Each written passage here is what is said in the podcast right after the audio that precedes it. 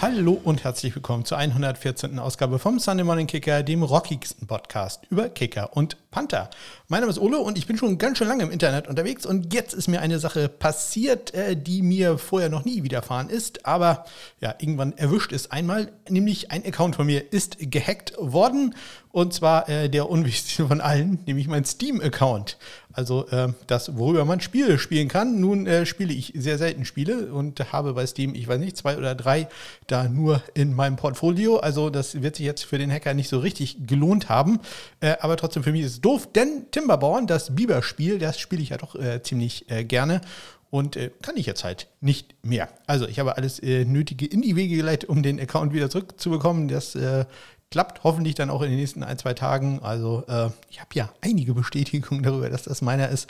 Also äh, das wird schon klappen, aber schon ein äh, bisschen seltsam. Gerade bei Steam, da scheint sowas häufiger zu passieren. Ich hatte da schon häufig E-Mails bekommen, ähm, dass äh, mein Account äh, unter Beobachtung steht oder eine, eine, Warnung rausgegangen ist, man sollte mal wieder sein Passwort ändern. Und gerade bei Steam habe ich so ein äh, super Passwort gehabt mit, äh, keine Ahnung, 20 äh, Zeichen und äh, nur äh, XYs und Sonderzeichen, kleinen Großbuchstaben und sowas. Also ja, schon sehr seltsam, dass auch der gehackt wird. Ich glaube, das lag nicht unbedingt am Passwort, sondern eher an der dahinterstehende Infrastruktur. Aber ja, trotzdem blöd, ich äh, werde berichten, wenn das wieder geht. Ja, berichten tue ich immer sehr gerne über den Autolift und äh, der war jetzt mal wieder richtig defekt. Also seit äh, Donnerstag äh, ging er nicht mehr und äh, jetzt haben wir auch die äh, Schnauze voll, um es mal ganz deutlich zu sagen. Jetzt haben wir die Miete für das Ding da gemindert, erstmal um 50 Prozent, weil ja, so richtig nutzen kann man den ja nicht. Beziehungsweise jedes Mal, wie mein Nachbar äh, neulich meinte, also es ist der sicherste Parkplatz, den man hat, äh, denn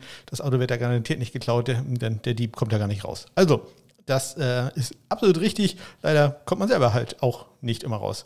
Ja, mein Auto steht jetzt äh, draußen und äh, ja, er geht jetzt aber wieder. Ich habe ihn vorhin einmal probiert, aber ich äh, lasse jetzt mein Auto erstmal die Woche, glaube ich, draußen stehen. Um das draußen hinzustellen, brauche ich allerdings einen äh, Anwohnerparkausweis. Der war äh, letzte Woche abgelaufen, habe ich festgestellt.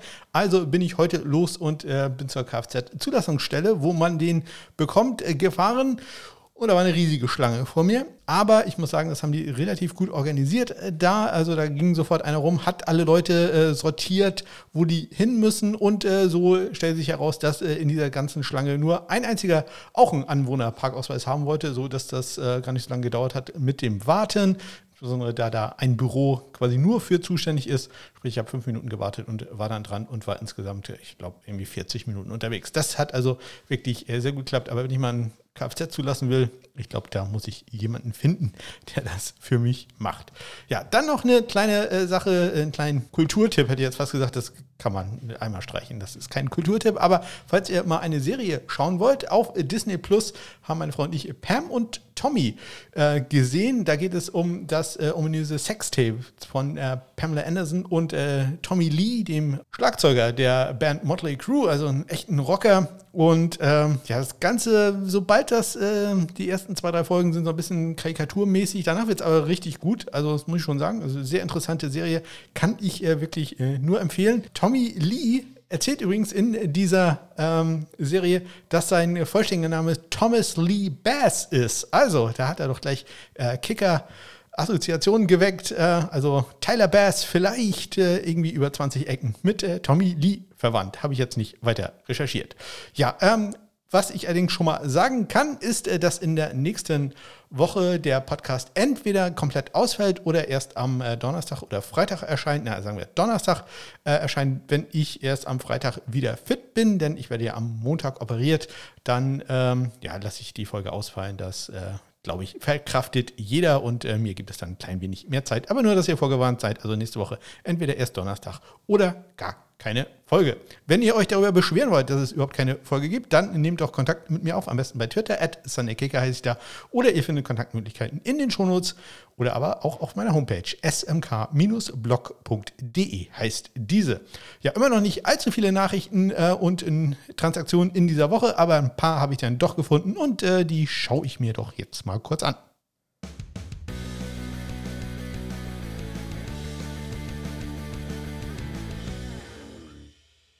Los geht es am vergangenen Mittwoch. Da haben die Hamilton Tiger Cats Panther John Ryan äh, weiterhin auf Injured Reserve gesetzt. Ich hatte ja schon ein paar Mal erzählt, das kann man da jede Woche verlängern. Und äh, ja, Ryan anscheinend äh, da doch noch ein bisschen ernster verletzt. Äh, was bedeutet hat, dass der frühere Kicker der Hamilton Tiger Cats, Michael äh, Domigala, weiter gepantet hat. Äh, das hat er getan bei einer Niederlage gegen die British Columbia Lions. 17 zu 12 war da der Endstand am Wochenende. Am äh, Freitag haben die Green Bay Packers Kicker Mason Crosby auf die PUP-Liste gesetzt mit einer Undisclosed Injury. Die PUP-Liste, die Physically Unable to Perform äh, Liste, sprich, äh, der ist noch nicht so ganz fit, äh, kann ins Training noch nicht eingreifen.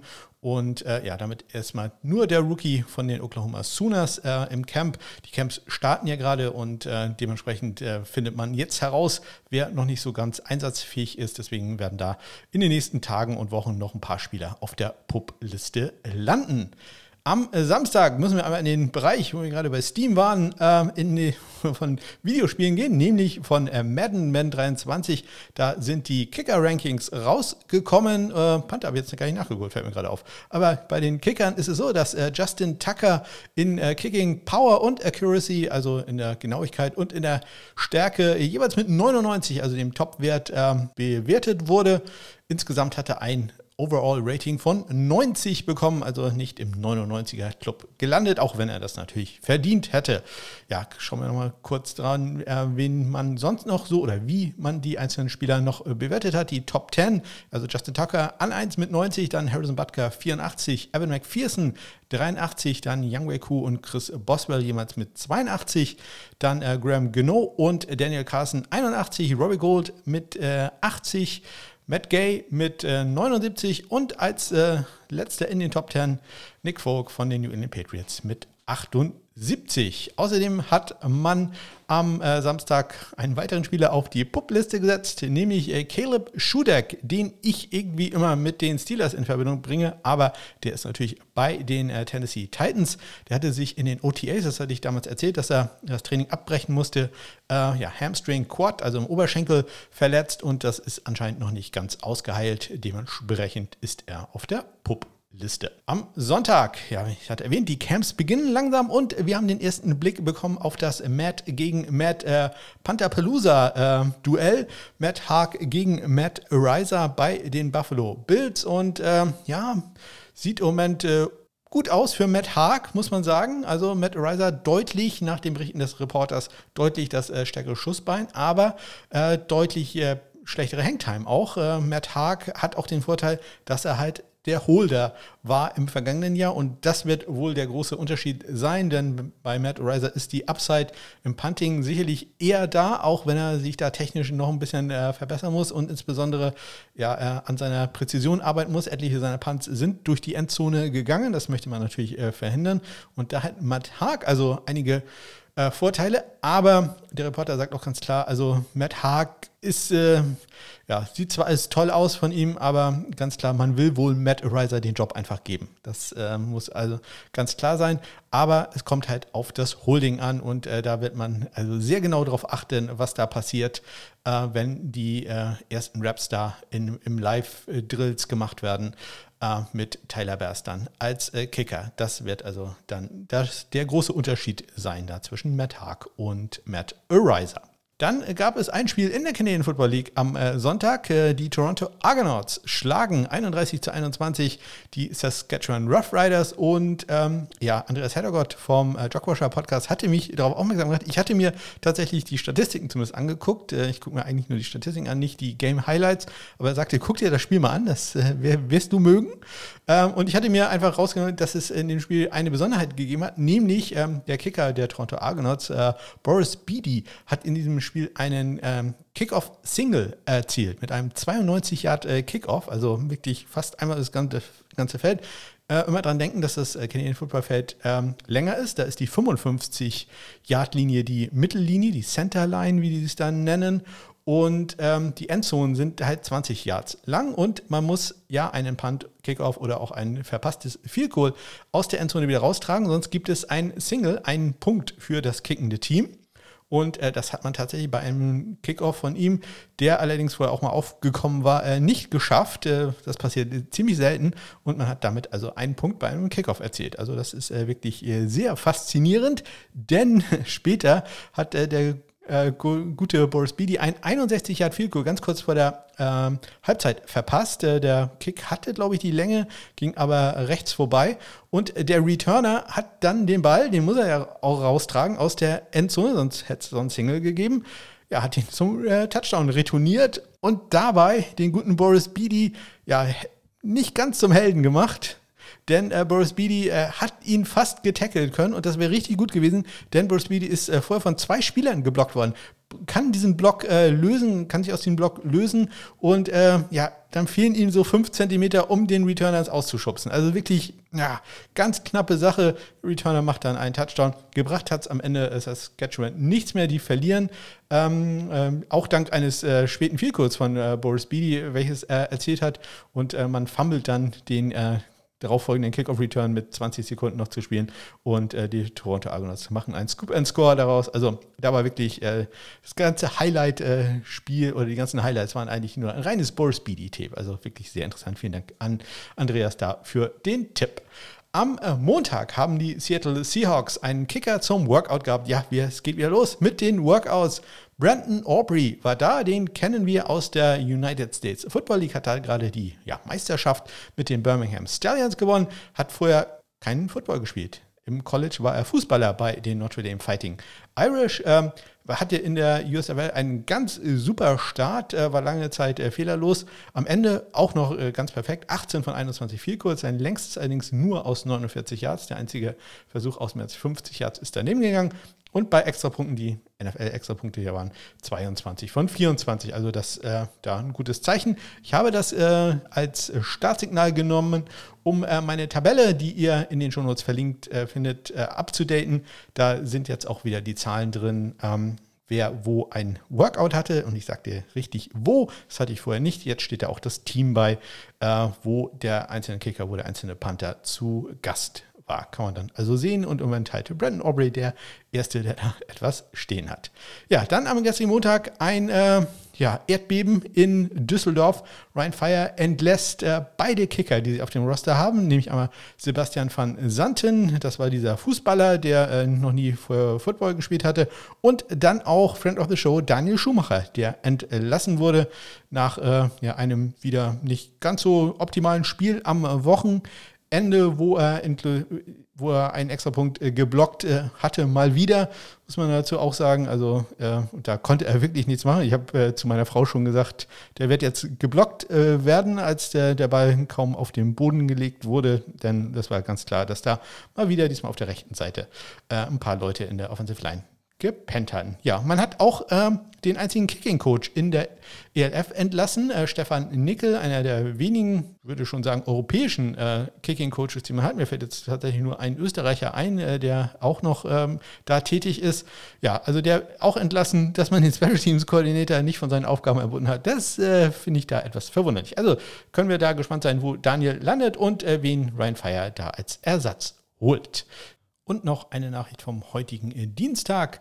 Da hat nämlich Stuttgart Search äh, Jonathan Loria wieder unter Vertrag genommen. Den hatte man ja vor einiger Zeit entlassen, um offiziell den E-Spot äh, frei zu machen. Ähm, ja, vielleicht äh, mochte Martin Hansemann ihn aber vielleicht doch gar nicht so gern, wie er mir immer erzählt hat. Also mh, muss man nochmal nachhaken. Äh, ja, der wurde also heute Nachmittag vor wenigen Minuten, vor sieben Minuten ist die Nachricht rausgekommen, äh, dass er da resigned wurde.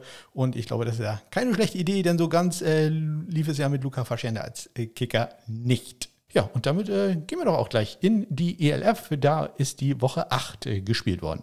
Ja, und im Spiel zwischen Ryan Fire und äh, den Hamburg äh, Sea Devils gab es den ersten äh, Kickoff-Return-Touchdown mit den neuen Regeln. Amari Williams für Ryan Fire war da erfolgreich.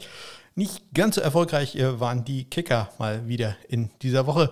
Bei Field Goals äh, hat man elf Stück äh, probiert, gab nur drei Spiele. Ähm, sechs davon waren erfolgreich, also 54,5 Prozent. Die Fehlschüsse kamen aus 47 Yards. Das besonders äh, ärgerlich für die Barcelona Dragons gewesen, denn das wäre ein Game-Tying Field Goal gewesen. So verliert man sehr, sehr überraschend gegen die Istanbul Rams mit 22-19. Ähm, dann ein 38 und ein 39 Yard äh, Field Goal gingen äh, beim oben benannten Spiel zwischen den Sea Devils und äh, Ryan Fire daneben und äh, Oscar Herz äh, für die, jetzt muss ich überlegen, ähm, Raiders Tirol ja, hat zwei viel kurz aus 30 Yards probiert, die beide geblockt äh, wurden. Also das äh, hat da auch nicht so ganz geklappt. Sehr viel besser lief bei den Extrapunkten. Äh, da wurde nur ein einziger, äh, ja, nicht daneben geschossen, sondern der wurde geblockt, hatte ich hier vorhin schon erwähnt, äh, von ähm, den Hamburg Sea Devils, die den Ball dann auch aufgenommen haben und zu einer defensiven Two-Point-Conversion zurückgetragen haben. Insgesamt äh, 12 von 13, 92,3 Prozent waren da erfolgreich. In der Saison bedeutet das äh, ja keine große Veränderung bei den Goals. Äh, man war in der Woche davor bei einer Trefferquote von 59,8 Prozent, ist jetzt bei 59,4, 76 von 128, längst immer noch 56 Yards Jonas Schenderlein. Und äh, bei den Extrapunkten, da ging es einen guten Prozentpunkt nach oben von äh, 71,4 auf 72,6, 167 von 230 ja, Statistiken der GFL waren da und äh, da habe ich doch auch mal ganz schnell reingeguckt. Wenn ihr euch für die GFL interessiert und bei Twitter seid, dann äh, schaut doch auch mal oder hört rein in den GFL-Talk, äh, der da an jedem Mittwoch äh, zwischen, ich glaube, 19 und 20 Uhr, irgendwo 19.30 oder 20 Uhr, fängt der immer an.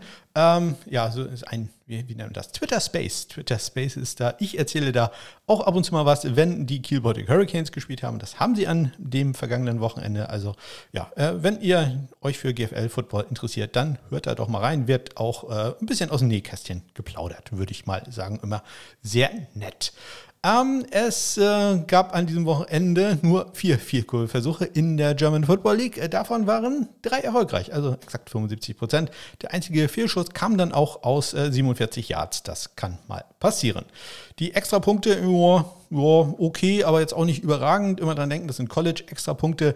Trefferquote 86,5 Prozent. 32 von 37 waren erfolgreich. Äh, ein Extrapunkt hat auch Kiel probiert, die ja, äh, gewonnen haben. 14 zu 0 bei den Düsseldorf äh, Panther. Und ja, der Extrapunkt von Benedikt Engemann ging dann aber nicht gerade. Ähm, ähm, nur ein bisschen vorbei. Also da ging deutlich links äh, vorbei. Ich bin jetzt am Wochenende wohl im Stadion, wenn äh, Corona und meine Niere äh, da mitmachen und äh, werde mir das dann beim Spiel gegen die äh, Berlin Rebels, glaube ich, sind es, äh, dann genauer angucken, mal schauen, was ich da zu berichten habe. Und vielleicht erwische ich da ja auch noch einen kleinen Interviewpartner. Mal schauen, was da so passieren wird. So, jetzt haben wir Europa abgefrühstückt. Jetzt gehen wir nochmal rüber über den größten Teig. Na, Teig. Ja, äh, meine Frau macht gerade Pfannkuchen im Hintergrund, deswegen gibt es da äh, Teig. Über den großen äh, Teich äh, in die USA und äh, fangen da mal ganz kurz an mit äh, College Football. Und da hatte ich ja schon vor zwei oder drei Wochen einige All-American-Teams, Preseason All-American-Teams bekannt gegeben und jetzt hat auch Athlon nachgezogen und auch äh, ihre Auswahl äh, bekannt gegeben. Und äh, ja, die machen gleich vier Teams, also jede Menge Namen für mich. Es geht los mit dem äh, First Team All-American, mein äh, letztjähriger College Football Kicker des Jahres, äh, Harrison Meeves, der Sohn hätte ich fast gesagt, der Bruder von Andrew Meeves, der jetzt bei den Jacksonville Jaguars im Camp ist, von den Missouri Tigers äh, ist da der erste Kicker und der Panther Adam Korsak von Rutgers, der in seiner 300. College Football Saison jetzt reingeht. Bei den Kickern im Second Team oder der Kicker des Second Team äh, ist bei Athlon der Gewinner des Lou Groza Awards des letzten Jahres, Jake Moody von der Uni von Michigan. Und ähm, der Panther, bleiben wir in der Back 10, Tory Taylor von Iowa war auch ein Australier. Äh, dann Kicker bei dem dritten Team ist äh, Jonah Dalmas äh, von äh, Boise State und der Panther ist äh, Nick äh, Constantino von Texas A&M. Ja, und im vierten Team dann nochmal bekannte Namen, nämlich einmal Kicker ist Noah Ruggles von der Ohio State University, Go Buckeyes und der Panther ist ja Hangtime bei YouTube. Michael Turk von den Oklahoma Sooners. Wie gesagt, äh, großer Fan seines Puntings, äh, nicht so viel der Person. Ja, das war es aus dem Bereich des College Footballs. Jetzt kommen wir noch mal ganz kurz zurück in die NFL. Ja, denn in der nächsten Woche beginnt ja schon die NFL Pre- Preseason und äh, da ich jetzt nicht weiß, ob ich in der nächsten Woche einen Podcast äh, machen werde, ähm, will ich da doch ganz kurz drauf eingehen, denn ich habe mal die Spiele rausgesucht, die man sich in Europa ja zu, ich sag mal, annehmbaren Zeiten angucken kann. Leider die Preseason ja doch sehr viele Spiele, die halt in den USA um 7, 8 Uhr abends Ostküstenzeit beginnen, sprich mitten in der Nacht. Und für Leute wie mich, die dann schon längst schlafen, ist das vielleicht nicht äh, ja, ganz so optimal. Man kann sich natürlich alle Spiele im Game Pass oder so später nochmal angucken. Aber wer live gucken will, für die habe ich mal die Spiele rausgesucht, die vor Mitternacht äh, zentraleuropäischer Sommerzeit äh, beginnen. Und äh, ja, ähm, es geht ja los mit dem äh, Hall of Fame Game, welches halt 2 Uhr nachts erst ist, am, in der Nacht von äh, Donnerstag auf Freitag, 5.8. das Spiel. Ähm, welches aber schon ganz interessant ist, nämlich Las Vegas gegen die Jacksonville Jaguars. Und bei den Jacksonville Jaguars haben wir ja mit Ryan Santoso und Andrew Meevis äh, ein sehr interessantes äh, Kicker-Duell. Ja, dann geht es aber mal richtig los. Am Samstag, den 13. August um 19 Uhr gibt es äh, zwei Spiele, die man sich anschauen kann, nämlich Panthers bei den äh, Washington Commanders und die Chiefs äh, bei den Bears. Und dann kommt das Spiel, was äh, ich mir ganz, ganz dick im Kalender hier angestrichen habe, denn äh, das ist ein Spiel, wo es äh, zwei Duelle gibt. Es ist das Must-See-Game für alle ja, Kicker-Panther-Freunde in der Preseason um 22 Uhr. Das Spiel der Indianapolis Colts, äh, Jake Verity gegen Rodrigo Blankenship äh, zu Gast bei den Buffalo Bills, Matt Haag gegen Matt Reiser. Also besser kann es äh, aus meiner Sicht ja kaum werden. Also Samstag, 13. August, 22 Uhr, Colts at Bills. Unbedingt angucken. Ein Tag später, Sonntag, 14. August, äh, 22 Uhr 25 Vikings äh, zu Gast äh, bei den Raiders. Weiß jetzt nicht, ob das so super spannend wird, aber zumindest einigermaßen noch okay von der Zeit. Am Samstag, äh, den 20. August, also eine Woche später, dann um 19 Uhr wieder zwei Spiele. Einmal die Lions gegen die Colts, also auch interessant. Aber danach wieder ein Spiel, äh, welches ich mir dick angestrichen habe hier, denn da gibt es auf beiden Seiten Duelle, nämlich äh, bei den Denver Broncos um die Panther-Position, ebenso wie bei den Buffalo Bills wieder. Also Broncos gegen Bills da, Samstag, 20. August, 19 Uhr und drei Stunden später um 22 Uhr dann das Spiel zwischen den Commanders und den Kansas City Chiefs. Ein Tag später zu der richtigen NFL-Zeit, nämlich Sonntag, 21. August um 19 Uhr, das Spiel zwischen den äh, Philadelphia Eagles und den Cleveland Browns. Also es könnte auch ganz interessant werden, wobei Preseason ist, äh, muss ich ja ehrlich sagen, selbst für mich, der gerne viel Football guckt, aber hm, ja, so, so ganz ohne äh, Spannung äh, muss man sich das eigentlich nicht geben. Da reicht es auch später noch eine kurze Zusammenfassung zu gucken. Aber falls ihr das äh, nicht äh, machen wollt und super gespannt seid, dann empfehle ich euch doch am Samstag, den 27. August um 21 Uhr mal reinzuschalten beim Spiel zwischen den Jacksonville Jaguars und den Atlanta Falcons, denn da gibt es ja auch Duelle auf äh, beiden Seiten. Äh, Kicker und äh, Panther-Positionen stehen da äh, zur Verfügung, hätte ich jetzt fast gesagt, äh, zur Disposition. Am äh, Sonntag, den 28. August, dann gibt es noch zwei Spiele, die man sich zu okayen Zeiten angucken kann. Um 19 Uhr Giants gegen Jets und um 22.30 Uhr dann das Spiel zwischen den Detroit Lions und den Pittsburgh Steelers. Also das sind die Spiele in der NFL Preseason, die ja, zu einigermaßen angenehmen Zeiten anfangen und vielleicht für den Live-Zuschauer interessant sind. Und das war sie auch schon wieder, die 114. Ausgabe vom Sunday Morning Kicker. Wie erwähnt, in der nächsten Woche erscheint der Podcast entweder erst am Donnerstag oder auch äh, gar nicht. Ähm, ja, ich hoffe mal, äh, es geht alles gut mit der OP. Ein bisschen nervös ist man ja doch schon. Ich habe noch nie eine Vollnarkose gehabt, also es wird dann das erste Mal sein. Ich werde berichten, wie das ist. Ich, ich stelle mir einfach so vor, man wird ausgenockt und macht dann sofort wieder die Augen auf und es ist irgendwie ein, zwei Stunden später. Denn die OP ist wirklich klein, also die sollte nicht allzu lang dauern. Wenn ich da äh, fünf, sechs Stunden später aufhöre, hm, dann lief es vielleicht doch nicht so ganz optimal. Das wollen wir natürlich nicht hoffen, dass das passiert. Ich wünsche euch eine ganz großartige Woche. Bis dann.